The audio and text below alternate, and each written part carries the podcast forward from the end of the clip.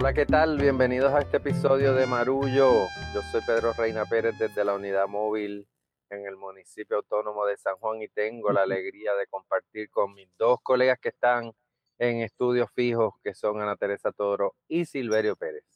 Saludos, Pedro, saludos. Saludos, Pedro, feliz de estar aquí desde Río Grande, como casi siempre. Y yo aquí en mi terraza, que de día mucha gente no la conoce, pero de noche sí, por ser una sala de conciertos. Así es, y hablando de conciertos, en este episodio de Marullo vamos a tener una conversación con un artista que queremos eh, muchísimo y que es parte de la familia de Agora Cultural Architects. Eh, se trata nada más y nada menos que de la maestra Fabiola Méndez, quien acaba de lanzar esta semana un disco que se llama eh, Afroboricuas, no, Afroriqueñas. Afroriqueñas, sí. Afroriqueñas. Y ella nos va a hablar un poquito más sobre esto, pero no antes de empezar, debo ceder la palabra un momento a mi querida colega Ana Teresa Toro.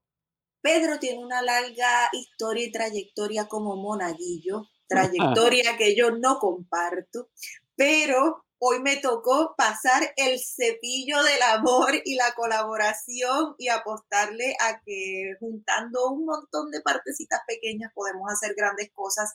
Y primero queremos darle las gracias a todas las personas que ya nos apoyan a través de Patreon. Patreon es la página patreon.com, esto diagonal Marullo Media Así nos encuentran en esta plataforma en la que usted puede hacer una pequeña, grande, mediana, del tamaño que usted pueda, aportación eh, mensual para que continuemos creciendo y haciendo proyectos relacionados a este podcast que es gratuito y continuará siéndolo. Las personas que ya se han integrado a la familia de Patreon reciben eh, una especie de revista que nuestro equipo de producción ha ido armando en la que se compilan las distintas columnas, textos, ensayos que publicamos eh, cotidianamente tanto Silverio, Pedro como esta servidora y Hoy en particular y todos los días siempre dejamos una, digamos, sobremesa especial en la que tocamos otros temas o unos temas adicionales o elaboramos un poquito más sobre algunos asuntos eh, en un contenido exclusivo para la gente que ya nos apoya en Patreon. Así que eh, únanse, les esperamos y, seguiremos eh, compartiendo más cosas especiales para ustedes y creciendo, que, es lo que queremos hacer. Lo que está vivo crece y, nosotros estamos bien vivos. Y de hecho, hoy los amigos de Patreon van a recibir una dupleta de, eh, de, experiencias. Una es que van a poder disfrutar un poco de la música de Fabiola Méndez que nos acompaña hoy.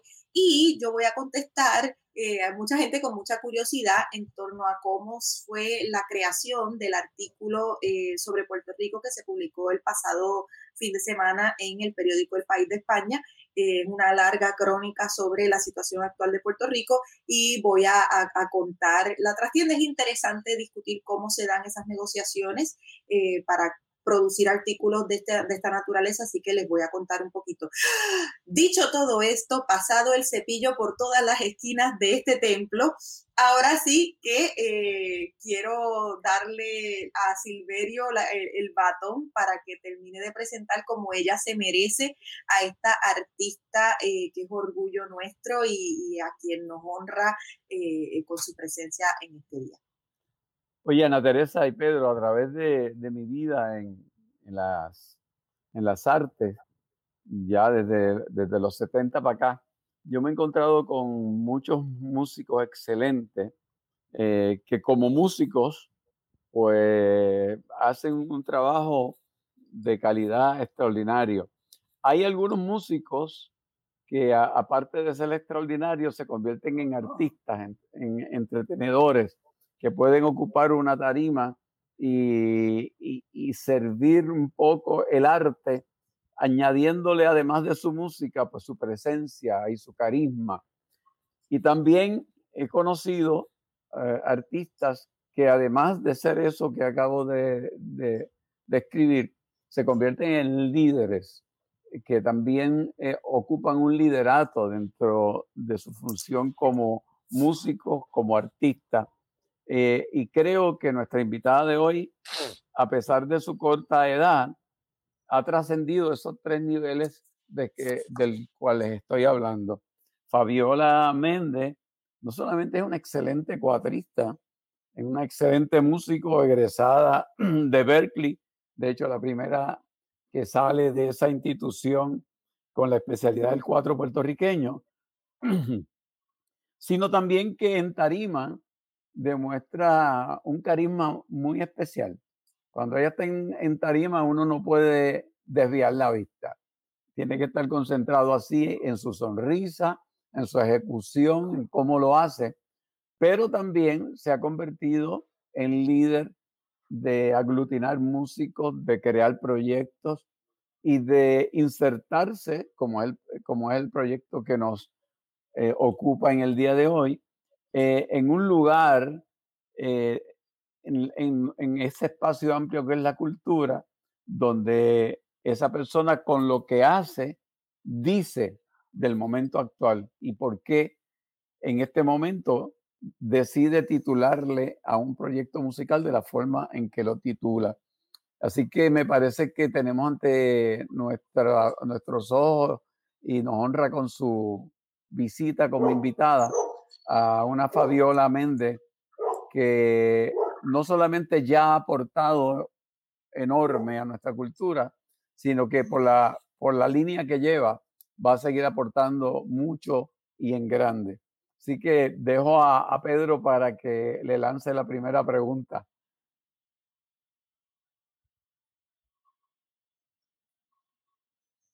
Pedro, no, eh, tu micrófono.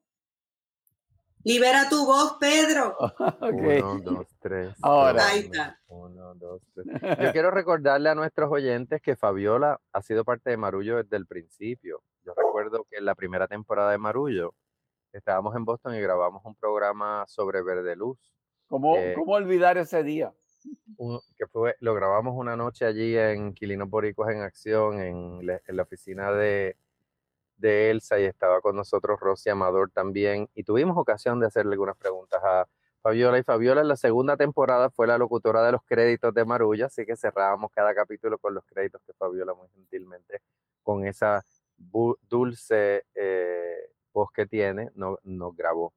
Yo quiero, primero que nada, darte las gracias por estar en Marullo eh, y pedirte que nos comentes cómo concebiste este proyecto y no solamente por el título que tú nos explicarás, ¿verdad? Por qué se llama Afroriqueña, eh, sino cómo concebiste el concepto musical, porque es algo de lo que yo quiero hablar cuando tú termines. Gracias, Pedro, y saludos a todos y a todas los que nos escuchan. Estoy bien contenta de estar compartiendo con ustedes hoy. Gracias, Silverio, por esas palabras que me honran muchísimo. Eh, eh, para mí, definitivamente, mi misión como artista eh, es eso que tú describes, ¿verdad? No solo destacarme como, como ejecutante del cuatro, sino también moverme en espacios en, los cuales canto, en los cuales compongo, y que la gente sienta ese carisma y sienta esa versatilidad dentro de esta profesión que es ser músico. Así que gracias por esas palabras. Y hablando sobre este proyecto afroriqueña, el concepto fue un concepto que surgió junto con, con mis queridas compañeras de Agora Cultural Architects. estábamos sometiendo propuestas para becas, para proyectos, y, ya yo había lanzado un disco en el 2019 titulado Al otro lado del charco, en el cual reflexionaba sobre esta experiencia de haberme mudado al otro lado del charco, a Boston, a estudiar en la universidad, eh, y, plasmé en ese proyecto lo que fue esa experiencia en Boston, aprendiendo sobre el jazz, con el cuatro puertorriqueño y toda esta cosa. Eh, pero este proyecto en particular, pues quise adentrarme en lo que es mi identidad como mujer negra, eh, mujer negra puertorriqueña, y utilizar la poesía como, como inspiración para esta música. Eh, y, se preguntarán por qué la poesía, y, creo que es simple porque me encanta, me encanta la poesía. Eh, y recuerdo en mi disco anterior al otro lado del charco, musicalicé una obra de Julia de Burgos, titulada A Julia de Burgos, y ese proceso de musicalizar ese poema me encantó tanto eh, y, sirvió mucho para mí para, para sacarme de la zona de confort, especialmente con las letras, porque llevo tocando el cuatro desde que soy muy niña y, he, compuesto mucha música instrumental, pero siempre me sentía como que no, no sabía escribir letras, como que no me salía, no sabía cómo hacerlo. Así que empecé por eso, utilizando la poesía como, como forma de, de, de, inspirarme y de empezar a utilizar, ok, una letra que ya está dada y ponerle música y hacer ese ejercicio para entonces ya ahora me siento mucho más cómoda escribiendo mis propias letras. Eh, pero la poesía nunca ha dejado de ser eh, algo que me inspira muchísimo y por eso escogí poetas puertorriqueñas eh, que de alguna forma u otra pues exploran todos estos temas de identidad y, y musicalicé sus obras. Así que eso es afroriqueña. ¡Ah! Sí, es que yo, yo, te escucho, Fabiola, y, y siempre me, me, inspira mucho escuchar tanto tu música como, como las explicaciones y, y, relatos, porque más que explicaciones son como las historias que hay detrás eh, de, tu trabajo. Eh, y luego hago un ejercicio como de, como de tratar de encontrarlo en la música. Es un idioma que no domino, pero es como escuchar un idioma ajeno y tratar de descifrarlo. Y una de las cosas que, que me llama la atención de, después de haber escuchado el disco y de esta experiencia de, de, ver tu trabajo, es eh, que hay instantes en los que hay dolor, evidentemente. Esto obviamente conecto con todo el, despertar en torno a la conversación eh, sobre el racismo que se ha dado en el último año, pero también hay mucho gozo. Y quería preguntarte sobre eso, sobre el balance entre el dolor y el gozo eh, y, cómo, cómo lo fuiste armando desde esos dos extremos. Me encanta esa pregunta y yo creo que, que eh, ha sido un proceso para mí. toda mi infancia era de mucho dolor, especialmente cuando vamos a, al tema de, de, la raza, ¿no? Mi infancia fue súper feliz, nadie piense que, que viví en sufrimiento ni nada, pero sí en el aspecto de, de la raza y de mi identidad eh, y de lo que yo sentía sobre mi color de piel y sobre mi pelo, era de mucho dolor, porque pues obviamente todos los comentarios que recibía a mi alrededor era que mi pelo es malo, que mi pelo está parado, que parezco una loca, eh, nunca me, no me sentía linda en mi propia piel, eh, porque pues lo que se ve en los medios, lo que se veía las muñecas cuando yo era chiquita, ¿sabes? Siempre eran blanquitas, con el pelo lacio, con los ojos claros. Eh, lo que veía en la televisión también era, era una imagen que no representaba lo que yo era, lo que yo soy. Eh, y, y, fue un proceso que te, que te cuento que no fue hasta e, e, el año pasado que yo he empezado como a, amarme y aceptarme y, y, a sentir orgullo por lo que soy y creo que viene a raíz del movimiento del que hablas, ¿no? Que, que, que surgió, que resurgió el, el, año pasado con todas las protestas que estuvieron pasando en Estados Unidos y que entonces nosotros en, en Puerto Rico empezamos también a reflexionar sobre esos temas. Y por eso también vino este disco en este momento en particular, porque fue el momento en el que yo empecé a indagar sobre mi, identidad y, cómo me siento sobre eso. Y, ahora es que viene el orgullo, ahora es que viene el gozo.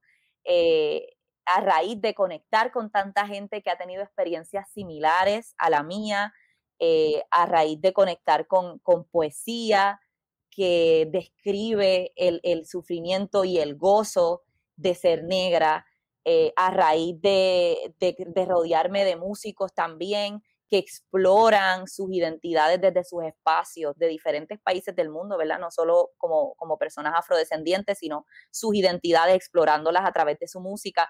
Así que todos estos elementos han ido agregándose a lo que es este descubrimiento eh, y que ahora, pues, como digo, me lleno de mucho gozo, de mucho orgullo de decir que soy una mujer negra, amo mi pelo, amo mi color de piel, eh, pero no fue fácil porque vino a raíz de, de ese dolor eh, en la infancia. Es interesante que, que hayas tomado la poesía como el arma que te ha catapultado en tu trabajo a, otro nivel. Y nada, te cuento simplemente como referencia que a, finales de los años 60, principios de los años 70, cuando explorábamos la nueva canción, eh, la urgencia de lo que estaba sucediendo nos llevaba a, a hacer letras inmediatas eh, que en muchas ocasiones sonaban panfletarias eh, y que tenían una música interesante, que estábamos empezando a rebuscar en el folclore eso que nos diera una identidad musical y estábamos lanzando letras por ahí, pero vino de pronto Antonio Cabambale el Topo, que era poeta antes que músico, y estableció un nivel, una vara con la poesía. Posteriormente eh, nos dimos cuenta que eran los poetas donde podríamos encontrar ese camino para elevar el nivel del trabajo que hacíamos y a la misma vez inspirarnos a nosotros a hacer nuevas letras. Y entonces Roy Brown empezó a musicalizar a Hugo Magenat, eh, empezamos a musicalizar a Juan Antonio Correger, a Luis Llorens Torres.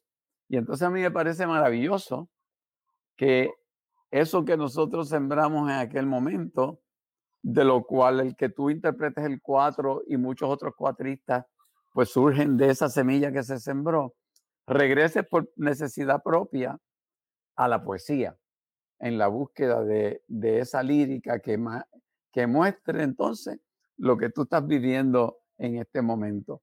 Así que me parece un giro histórico que tanto Pedro, que es historiador, como Ana Teresa, que es poeta, eh, pues puede tal vez conjugar en algo que tenga mayor sentido, pero a mí me parece que que la historia cultural nuestra sigue como que dando esos giros que son maravillosos.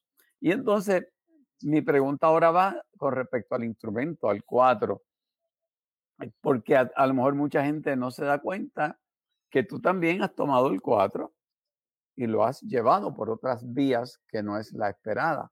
Es un cuatro eh, que se ha metido en el jazz, es un cuatro que que mantiene cuando a ti te da la gana esas raíces del 6, eh, de los distintos estilos del 6, del aguinaldo, pero cuando tú también quieres, pues lo incorporas a toda esa experiencia que traes de Berkeley. Entonces, te pregunto sobre el instrumento, este, ¿cómo, ¿cómo te has permitido moldear su expresión a distintas necesidades que tú tengas de expresión como artista? Yo creo que me ha ayudado mucho eh, el cantar. Eh, todos ustedes saben que, me he desenvuelto como cantante, cantautora. Eh, y me ha ayudado mucho porque he sacado el cuatro del contexto de ser el instrumento melódico o el instrumento principal en una canción. Eso. Como empiezo a cantar, pues entonces el cuatro pasa a ser un instrumento acompañante, acompañante. toco los acordes, me acompaño, incluso a veces hago conciertos yo sola con el cuatro y cantando, que algo súper raro, ¿verdad? Un cuatrista dice, diantre, necesito una guitarra o necesito por lo menos un bajo, algo que me acompañe. Pero en mi caso, pues me he desenvuelto tocando acordes para acompañarme. Así que en este disco en particular se ve ese rol del cuatro como instrumento melódico eh, en las canciones instrumentales, pero también como instrumento acompañante, o instrumento armónico eh, cuando canto. Y incluso en otras canciones eh, que son instrumentales también, el 4 toma un rol acompañante, por ejemplo, si hay un solo de bajo, o si hay un solo de batería, o si hay un solo de guitarra, y entonces el 4 tiene ese rol que normalmente no se le da de quedarme en la parte de atrás acompañando y que entonces sea otro instrumento el que tenga el espacio para, para solear y para ser el instrumento principal en ese momento. Eh, así que definitivamente ese, ese es el rol para mí más importante de demostrar que el 4 no siempre tiene que ser la estrella. A veces yo misma estoy tocando un concierto y yo no quiero hacer solos en todas las canciones. Yo no quiero tener que ser como que, pero, pero tradicionalmente el rol del 4 es ese, ¿no? Ser como que la estrella, ser el que hace los solos y tocar muchas notas y cosas así pero a veces yo como músico quiero como darle espacio a otros a que tengan la oportunidad de, de, solear y, demostrar que el cuatro puede quedarse tranquilito tocando los acordes y acompañando. Así que eso es lo que, lo que se escucha en este disco, el cuatro como instrumento principal y como instrumento acompañante. Qué maravilla. Bueno, yo creo que es importante, ¿verdad? Yo, yo que soy un fanático de tu música y que soy un melómano de la mata, eh, cuando empiezo a escucharte, mm, es imposible no pensar en, los pasados 30 o 40 años en proyectos musicales en los que se ha intentado expandir el repertorio y la ejecución del cuatro, y concretamente estoy pensando en los discos de Criollo clásico de José González, que recuerdo para allá, para los años 80, que hacían una propuesta sobre cómo, ¿verdad? Eh, del 4 de una manera diferente y después en Pedrito Guzmán, que es muy cercano a Silverio, y Jíbaro, que también durante muchos años ocuparon un lugar, en, inclusive los lo, utilizaron para, para, campañas de publicidad en la radio, eh, y, y, obviamente el, el, concepto de Pedrito Guzmán y Jíbaro ya será más abordar eh, otras canciones con el 4 y desde el lenguaje del jazz, pero entonces llegas tú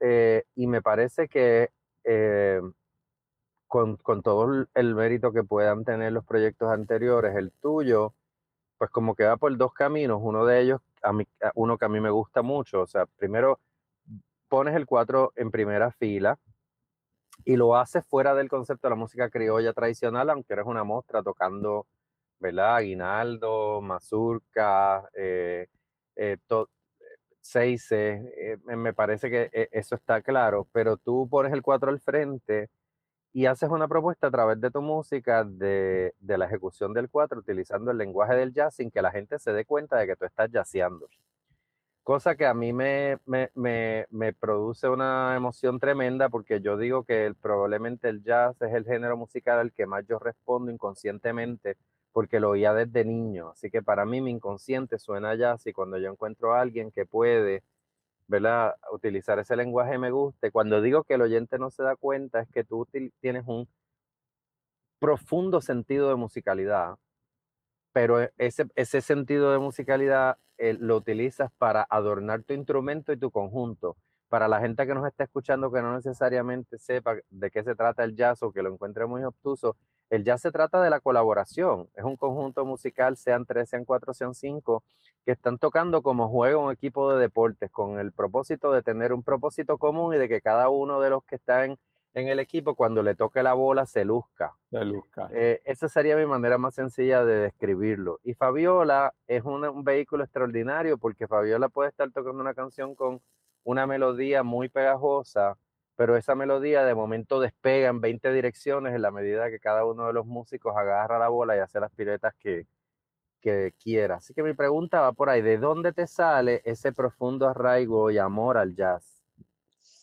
Me encantó esa comparación del jazz con los deportes, la voy a utilizar más adelante porque siempre es difícil no explicar, ok, ¿qué es el jazz? Y, el jazz hoy en día se utiliza en, muchos contextos diferentes, o sea, no solo refiriéndose al chin, chin, chin, chin, chin, chin, con la batería y los saxofones y el piano. El jazz ahora es como un, idioma completo que, para mí lo esencial es lo de la improvisación, que es lo que tú dices, ¿no? Pasando el balón y el momento que te toca improvisar es tu momento de, de, votarte. Eh, pero volviendo a, contestar esa pregunta que me haces, eh, creo que me gusta mucho lo que dije, el elemento de la improvisación, eh, de la colaboración, que a diferencia de, la música más tradicional, por ejemplo, por dar el, ejemplo de la música tradicional de Puerto Rico, Seises y Aguinaldo, pues usualmente los instrumentos como la guitarra o, la percusión, pues son instrumentos que acompañan y tocan el mismo ritmo, la misma progresión de acordes, la canción completa. En el jazz, pues se le da la posibilidad de que el, que toque la guitarra y los que toquen la percusión también puedan improvisar y puedan dejar de tocar el mismo ritmo para entonces crear su propia melodía dentro de la canción. Eh, y en el contexto de, de la música que compuse para este disco, pues me gusta mucho jugar con los colores de la armonía. Y cuando me refiero a armonía, me refiero a los acordes. Eh, usualmente escribo la melodía primero o la, la, letra con la melodía y luego me siento con la guitarra a sacar los acordes que acompañen esa melodía, que suenen bien, que vayan con esa, esa melodía. Eh, y me gusta jugar con acordes no tradicionales. Para explicar así, para los que sepan de música rapidito, si yo estoy, qué sé yo, pensando en do, pues en vez de cantar una canción que todos los acordes estén dentro de do mayor, pues me gusta buscar acordes que estén en otros tonos, pero que encajen con la melodía. La melodía es lo más importante de una pieza musical.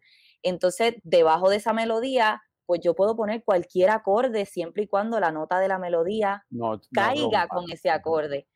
Así que me gusta jugar con eso, con que no siempre voy a usar los acordes que están dentro de un tono, pero que, que, funcionen con la melodía. Y yo creo que eso es lo que le da ese elemento tal vez que, que suena a jazz, porque no es como tres acordes que se repiten eh, por toda la canción, sino que tengo muchos acordes de diferentes tonos, mayores, menores, eh, colores distintos, para entonces que, que esa melodía fluya de una forma como más colorida. Me gusta pensar en colores.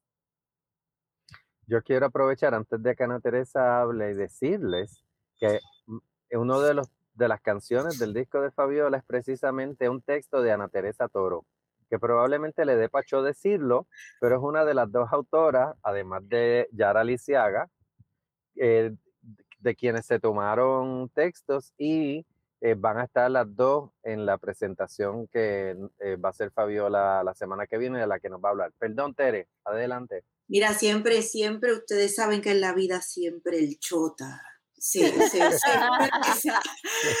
Pero yo. ¿Te en las paredes escritas odio al choto? mira, eso, eso, ha sido contundente. Pero mira, me, me, das un pie forzado muy bonito, Pedro, porque yo le agradecí a Fabiola eh, por escrito, pero me da la oportunidad de agradecerle eh, aquí públicamente eh, y junto a la familia de Marullo, porque eh, hace, hace unos cuantos años que Silverio me dice poeta y yo miro para atrás como buscando, bueno, un poco no sintiéndome conectada con esa palabra porque yo nunca he publicado poesía eh, y, y, tengo tanto amor y tanto respeto por los poetas y las poetas que, que de pronto no, no, no, me atreví a tocar esta cosa que me parecía tan sagrada, porque lo es, es absolutamente terrenal y absolutamente sagrado a la vez la, poesía. Eh, pero yo no sé si fue la maternidad o qué, que uno empieza como que a dejarle de importar tanto el qué dirán, o, uno se enfrenta a los miedos con otra eh, energía. Eh, te das cuenta que, que que, al fin y al cabo la literatura es una gran conversación y todos tenemos derecho a, tirar dos o tres frases a esa gran conversación y, llevaba tiempo escribiendo. De hecho, la primera cosa que yo escribí en mi vida era, era un poema sobre las montañas de Calle cuando estaba en segundo grado. Me acuerdo, me acuerdo de la sensación, no me acuerdo para nada de lo que escribí, pero recuerdo la sensación. Y, yo tengo un, poemario que estoy trabajando también con Agora Cultural Architects, que de verdad son arquitectas porque ellas te sacan cosas de donde tú no sabes que las tienes. Eh, Elsa Mosquera, Beba Rivera y su equipo de trabajo. Y te, estaba trabajando un poemario y recibo un correo electrónico de Elsa así un poco, mira, mándame eso, que se lo voy a mandar a Fabiola para ver si ella encuentra algo por ahí.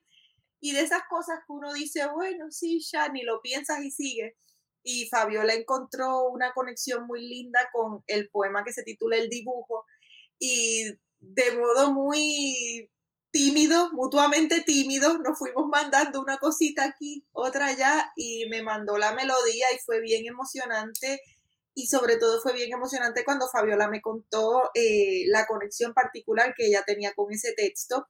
Eh, es un poema sobre, sobre dibujar árboles ese es el tema, obviamente no, no es el tema, pero de eso, eso es lo que está escrito. Y pues la experiencia fue, fue, fue bien emocionante y, yo te lo agradezco en el alma, Fabiola, porque me has eh, dado permiso para la poesía. Me he sentido que gracias a la compañía de tu música eh, tengo permiso para pararme a, vivir esto que me gusta tanto y, te agradezco a ti, le agradezco a Silverio, le agradezco a Pedro y, a las grandes mujeres de Ágora que, que me acompañaron en, este proceso de, atreverme a vulnerarme en un espacio literario que era nuevo. Así que ese es el cuento detrás de eso, pero la pregunta es, eh, tú leíste muchas cosas, Incluso me encanta la historia de una de las poetas que, no es tan conocida en Puerto Rico, pero que tú descubriste su obra y quedaste fascinada.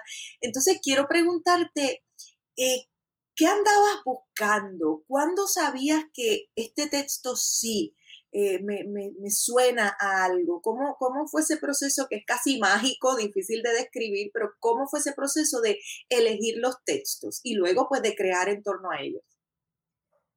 Antes de contestarte la pregunta, quiero contestarte lo de la historia porque yo creo que esto nunca te lo he dicho y te lo voy a decir aquí abiertamente. Eh, no sé si recuerdas cuando yo te conocí, Ana Teresa, por primera vez, que fue cuando fuiste a Boston, a Villa Victoria, a una actividad, no recuerdo cuál era, el, cuál era la actividad, pero sí recuerdo que tú estabas leyendo eh, unos textos de, de varios de tus libros y recuerdo que tú me escribiste por mensaje, no nos conocíamos y me habías dicho, mira, para ver si tú me puedes acompañar con tu cuatro. Y esa fue la primera vez que yo improvisé música de acuerdo a lo que tú estabas recitando, lo que estabas leyendo. Es interesante porque los cuatro vivimos esa experiencia. Sí, estábamos juntos. estábamos los cuatro allí, exactamente. Y entonces tú dices eso que, que, que, en una forma, pues como que este proyecto te, te dio el permiso y te, te, sacó como de tu zona de confort de una forma. Y, y, para mí fue lo mismo en ese momento. O sea, yo nunca había hecho eso. Y yo, como siempre, todos ustedes me conocen, yo soy una presentada, yo vamos allá, vamos a hacerlo. Eh, y, y, y, fue ese momento de, de, como, wow, voy a hacer esto por primera vez y, y escucharte leyendo lo que el texto que leías. Y entonces yo, improvisando la música y mira ahora como la historia es, es recíproca. Así que qué lindo, gracias por compartir eso. Bueno, y para tu pregunta de, de, de elegir los textos de, de, este disco, creo que estaba buscando eh, lo que conectaba con, con, las preguntas que yo tenía sobre mí misma y sobre mi identidad. Eh, en particular, eh, lo que hablo sobre, ¿verdad? Toda esta historia que les estaba contando de mí, de mi color de piel, de mi pelo, eh, y, creo que simplemente yo eh, hice esa investigación de buscar muchas poetas en Puerto Rico y poetas que no fueran tan conocidas, ¿verdad? Porque, por ejemplo, la primera que nos viene a la mente, lo más probable a todos cuando pensamos en mujeres poetas, es Julia de Burgos. Eh, y, quería darle visibilidad a otras eh, que han sido igualmente importantes en nuestra historia. y empecé por Ángela María Dávila. Y recuerdo que Pedro fue uno de los primeros que me dio el nombre desconocía de la obra de Ángela María Dávila. Eh, entre Pedro y Yara Lisiaga, que es otra de las poetas del disco, ella, ella también ha estudiado mucho el trabajo de Ángela María y me dijo, Fabi, tú tienes que leer a esta mujer.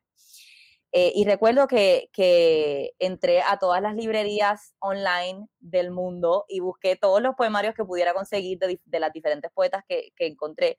Pero hablando de Ángela María, cuando eh, abrí, un, es una compilación que hizo el Instituto de Cultura de sus trabajos, se llama Cuadernos de Poesía, y cuando abro ese libro y veo la dedicatoria, para mí eso fue, o sea, yo me eché a llorar ahí mismo, porque la dedicatoria empieza a mi abuela, la fundadora de la ternura, a mi madre, fuente de vida inagotable, a Silvia y a Julia por la canción interminable, a Lolita Lebrón por la fiereza.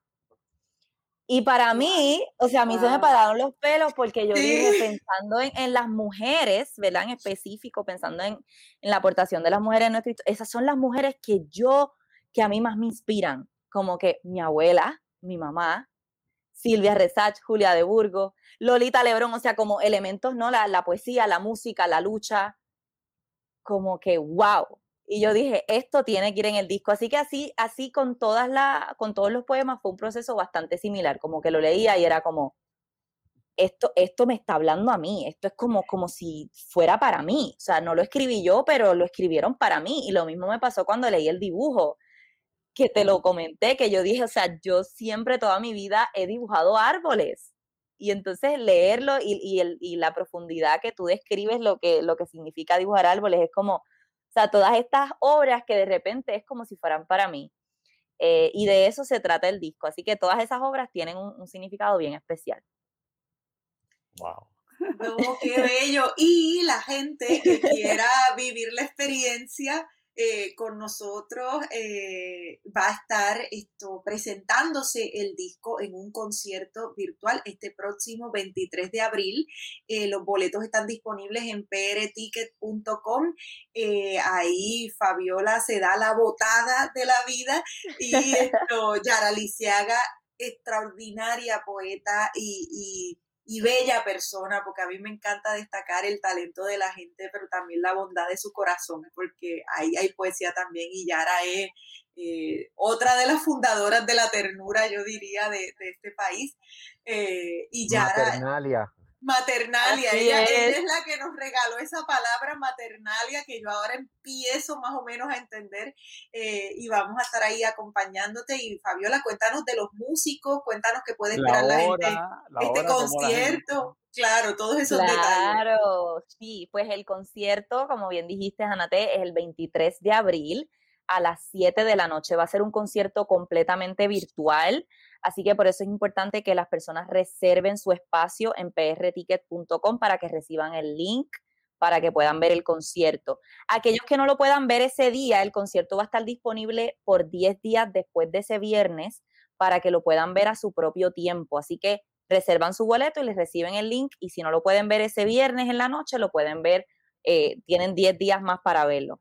Eh, me acompañan músicos extraordinarios que estuvieron en el disco, eh, tenemos barriles de bomba, vamos a tener percusión típica con el guiro, el bongo, las congas, tenemos saxofón, flauta, eh, batería, bajo eléctrico, voy a estar yo con el cuatro y cantando, vas a estar tú, Ana Teresa, va a estar Yara Lisiaga eh, declamando sus obras antes de yo tocar la pieza para que ustedes tengan ese contexto poético. Y, y, qué más les cuento? Bueno, lo vamos a transmitir desde la respuesta en Santurce, bien contenta de, estar en ese espacio tan lindo. Eh, y nada, yo espero que se lo disfruten muchísimo. Asegúrense de reservar su boleto. Oye, y escuchen, escuchen el disco, que mira, aquí está el arte. El disco ya está disponible en todas las plataformas digitales. Eh, Fabiola Méndez Afroriqueña y también para los que deseen tener una copia física con este bello arte. Miren a Ana Teresa ahí en el medio. Aquí. este bello, este bello arte gráfico, pues el disco lo pueden comprar a través de mi website, fabiolamendezmusic.com y yo se los envío por correo. ¿Cómo se llama la artista, la artista gráfica? La artista gráfica se llama Odalis Gómez y ella preparó todo el arte. Hermoso trabajo. Hermoso trabajo. Así es, así es extraordinaria artista puertorriqueña. Mira, pues Fabiola, vamos a aprovechar que estás aquí porque tú sabes que este podcast le gusta de vez en cuando comentar un poquito de actualidad y esta semana que pasó eh, estuvo un poco candente en cuanto a temas de eh, Puerto Rico y quería pues abrirle primero el micrófono a Silverio y a Pedro para un comentario general, aunque sea de coletilla a, este episodio, acerca de eh, las vistas de estatus, toda esta conversación que hemos visto eh, en la pasada semana en cuanto al tema de Puerto Rico eh, y un poco también a ver cómo tú como joven puertorriqueña, artista, observas todo, todo esto que está pasando, Pedro, Silverio, que, que, han, que han reflexionado. Bueno, yo creo que el, trabajo de Fabiola se inserta precisamente, y no hay casualidad, en un momento en que por un lado Estados Unidos sigue viviendo esta angustia de defender la vida de los negros, de que la vida de los negros vale y que nos importa y que no puede seguir sucediendo el asesinato impune de una persona porque simplemente es negro y cometió un error o un delito y la respuesta es el disparo. O sea que está el asunto de la raza ahí presente. Y por otro lado, en Washington, eh, escuchamos en, en, el día de ayer y todavía en el día de hoy la eterna discusión sobre el estatus como si eso fuera algo de que definiría lo que somos los puertorriqueños. Eh, muchos de los que allí hablan me da la impresión de que no se han enterado que hace tiempo que los puertorriqueños nos definimos, que el asunto que se está discutiendo es uno absolutamente político, que la definición de nosotros como puertorriqueños no está en, eh, en juego, porque somos lo que somos y lo que demuestra tu trabajo es precisamente eso, que aquí hay una cultura que una joven como tú que ha pasado parte de su tiempo en los Estados Unidos, su identidad como puertorriqueña está incólume y que happen to be que es negra y que la negritud fue lo que la movió a hacer lo que hace y el título del, del disco también subraya eso. A mí, a mí no me parecen coincidencias, eh, me parecen causalidades. ¿Qué te parece a ti, Pedro? Bueno, yo creo que el, eh, el, hay una canción en el disco que se llama Bomba para la Diáspora, que es una de mis canciones preferidas. Yo estuve tres días oyendo tu disco todos los días, así que... Gracias. Tiene un doctorado en discografía. Salía, a caminar con el disco, así que eh, tengo muy clara la voz de Edith Encarnación, que tiene una, una, una parte ¿verdad? protagónica en esa canción y eh, el junte que, que, Fabiola hizo está fuera de liga.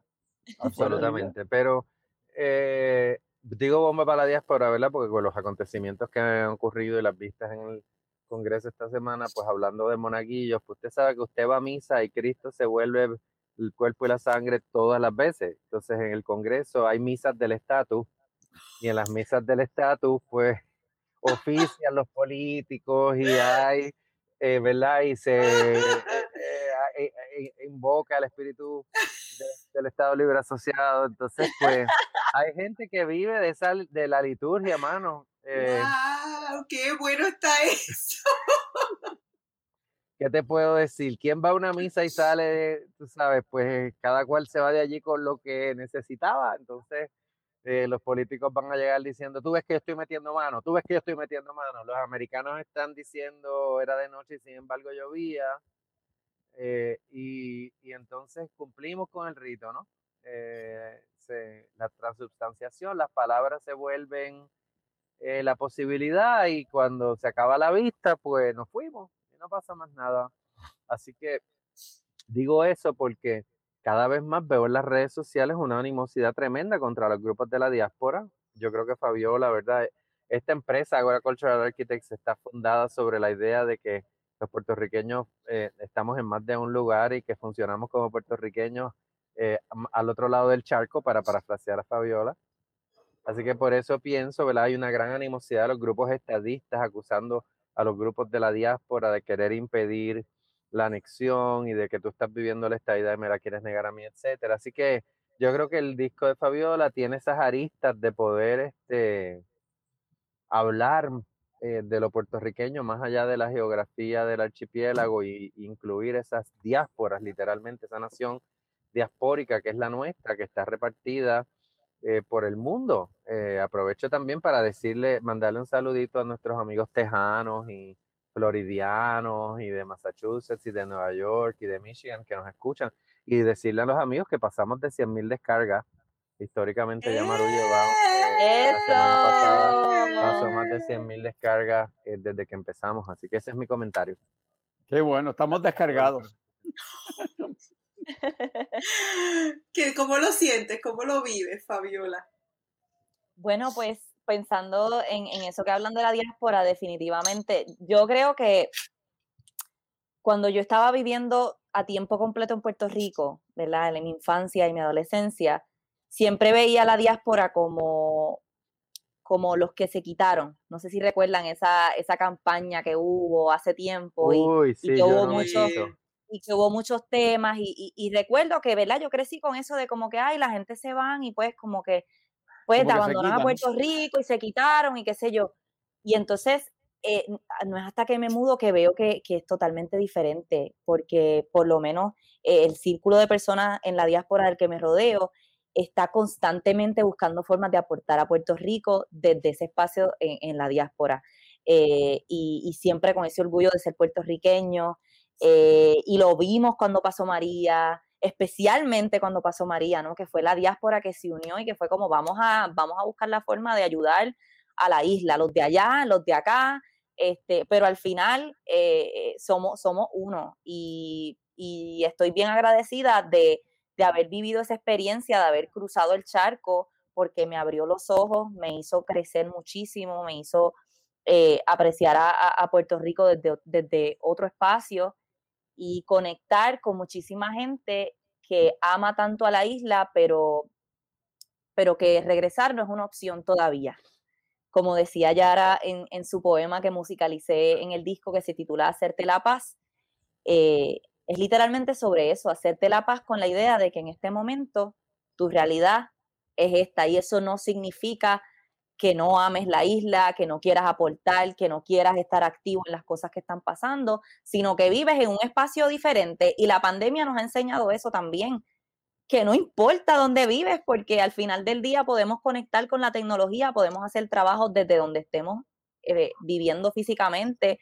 Este, así que, no sé, yo amo mucho la diáspora, amo mucho la diáspora y, y por eso en el disco le quise dedicar un tema eh, en, particular por esa lucha que ellos hacen todos los días eh, por Puerto Rico y, no solo por Puerto Rico, sino también las luchas que ellos tienen por, por ser minoría, como les llaman en Estados Unidos, que son unas luchas bien intensas también.